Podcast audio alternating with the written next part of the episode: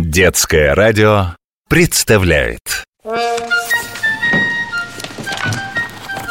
стране литературных героев Программа создана при финансовой поддержке Федерального агентства по печати и массовым коммуникациям.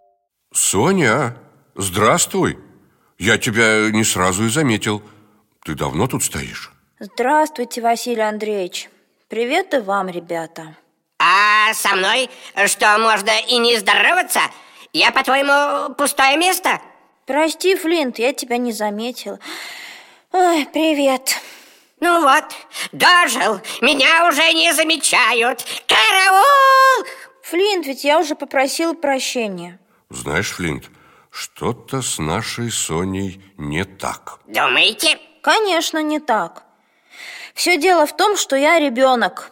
Ну, это понятно, и что? А то, что ребенок это, это неполноценный человек, вот кто это. Сильно сказано. Соня, почему? Ну как же вы все не понимаете? Ведь у нас нет никаких прав. Взрослые за нас всегда все решают. А ведь иногда...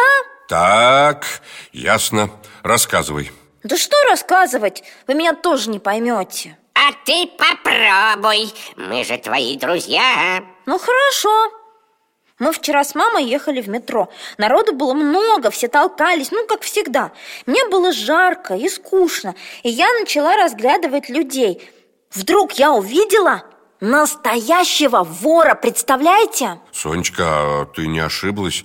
Ну, как это ты сразу поняла, что перед тобой вор? Очень просто. Он, то есть вор, воровал прямо на моих глазах. Потрясающе!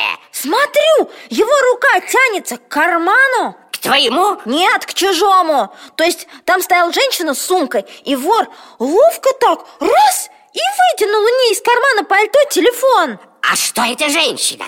Не заметила? Нет, совсем не заметила Она читала что-то И что ты сделала? Я сразу же решила, что этого вора надо передать в руки правосудия Какие руки? Я слышала, что про полицию в кино так говорили Сонечка, все правильно. Не обращай внимания, Флинт шутит. А, понятно. Ну так вот, я начинаю потихоньку пробираться ближе к выходу. Но я же понимаю, что вору надо побыстрее удрать.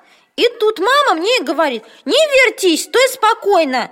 Представляете, я только начала маме шептать про вора, про карман. Бац! Двери открываются, вор выскакивает из вагона А я не могу бежать за ним, мне же надо все маме объяснять. Я тебя понимаю. А когда я договорила и мама все поняла, мы уже уехали. А вор остался на перроне с чужим телефоном, между прочим. Да, история вот именно. И когда об этом думаю, такая злость на этого вора в душе поднимается. Мух. Да я тебя понимаю, Сонечка. Если бы не мама, я бы этого вора обязательно догнала. И что? Ну, что бы ты ему сказала? Я бы сказала... Ой, ну не знаю. Ну вот-вот. А знаешь, мне сейчас вспомнилась одна книжка. Про девочку и вора? Нет, про мальчика и вора. И что, мальчик сам поймал и задержал взрослого вора?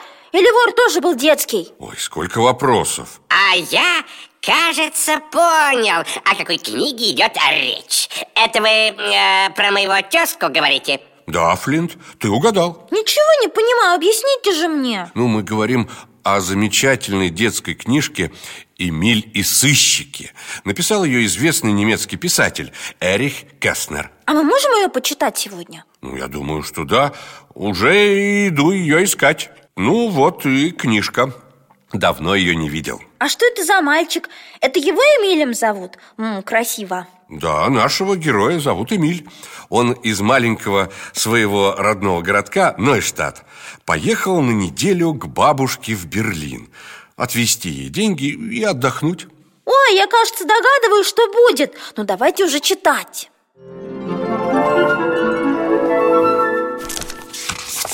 Мама купила в кассе железнодорожный билет для Эмиля, конечно, жесткий, а для себя перронный. И они вышли на первый перрон.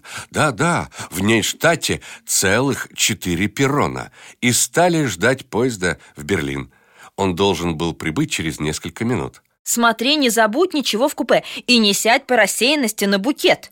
Чемодан надо поставить на багажную полку, попроси кого-нибудь, тебе помогут. Только повежливее, пожалуйста. Чемодан я и сам могу поставить. Что я, девчонка, что ли? Ладно, ладно, не прозевай свои остановки. В Берлин ты приедешь в 18.17. Слезть тебе надо на Фридрихштрассе. Смотри, не сойди раньше у зоопарка или еще где. Не тревожьтесь понапрасну, мадам. Пожалуйста, не вздумай разговаривать с чужими таким дерзким тоном. И еще, не бросай бумагу, в которую я завернула тебе бутерброды с колбасой, на пол. А главное, не потеряй деньги. Эмиль в ужасе ощупывает свой пиджачок там, где находится правый боковой карман, облегченно переводит дух и говорит «Пока идем без потерь». Он берет мать под руку и прогуливается с ней вдоль перрона. Не работай слишком много, мамочка, и не болей, а то ведь некому будет за тобой ухаживать.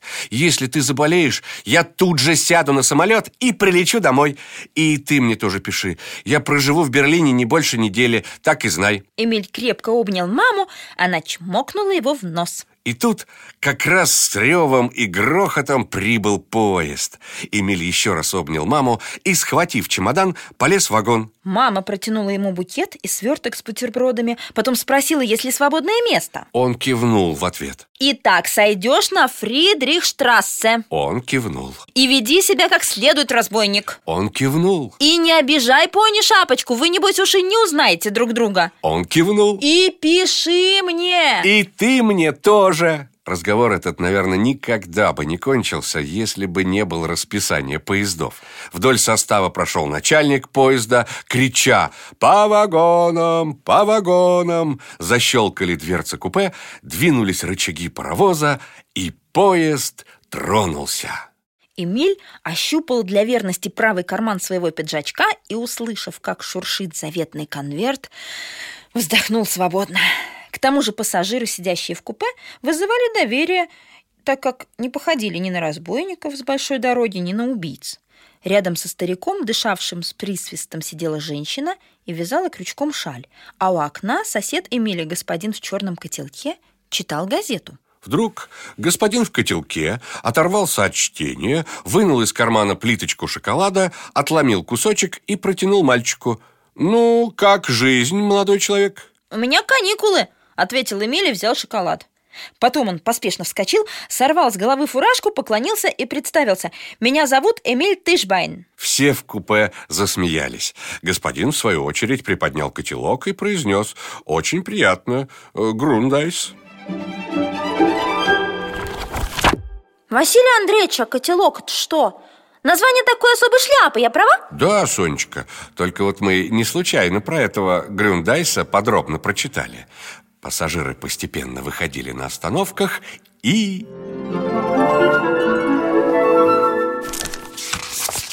И он оказался в купе вдвоем с господином в котелке.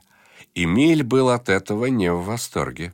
Человек, который раздает шоколад и рассказывает всякие небылицы, доверия не вызывает. Эмилю захотелось снова потрогать конверт.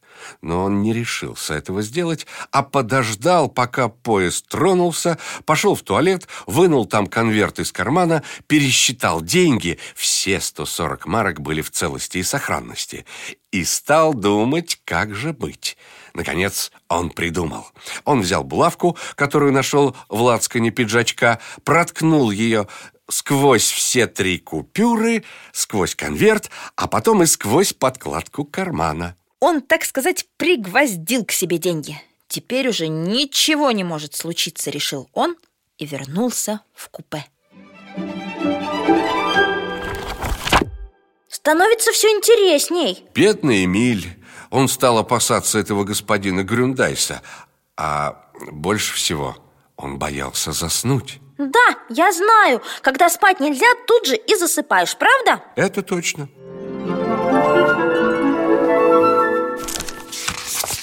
Когда Эмиль проснулся, поезд как раз отъезжал от станции. Во время сна он упал со скамейки и лежал сейчас на полу.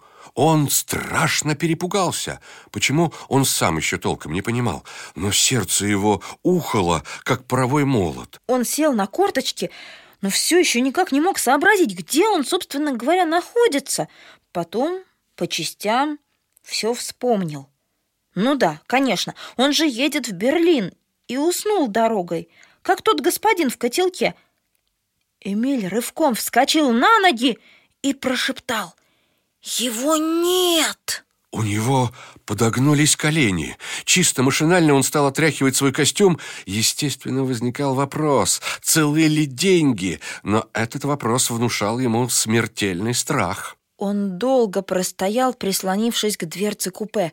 Он не решался пошевелиться. Вот там, напротив него, еще совсем недавно сидел и спал господин по имени Грундайс. И даже храпел, а теперь его нет. Конечно, все могло быть в полном порядке, ведь даже некрасиво сразу подозревать худшее. Не должны же все люди ехать до вокзала Фридрихштрассе только потому, что он сам туда едет. И деньги наверняка лежат на месте. Куда им деться? Они ведь лежат в конверте. Конверт спрятан в кармане и далее приколот булавкой к подкладке. И Эмиль опустил руку в правый внутренний карман пиджака. Карман был пуст. Денег не было. Бедный Эмиль! А, представляю его ужас! И вот тут-то, как только ужас прошел, Эмиль начал действовать. Повезло мальчику, мамы рядом не было. В том-то и дело, что никого рядом не было. Эмиль вышел вслед за этим господином из поезда в город и все время прятался, чтобы тот его не увидел.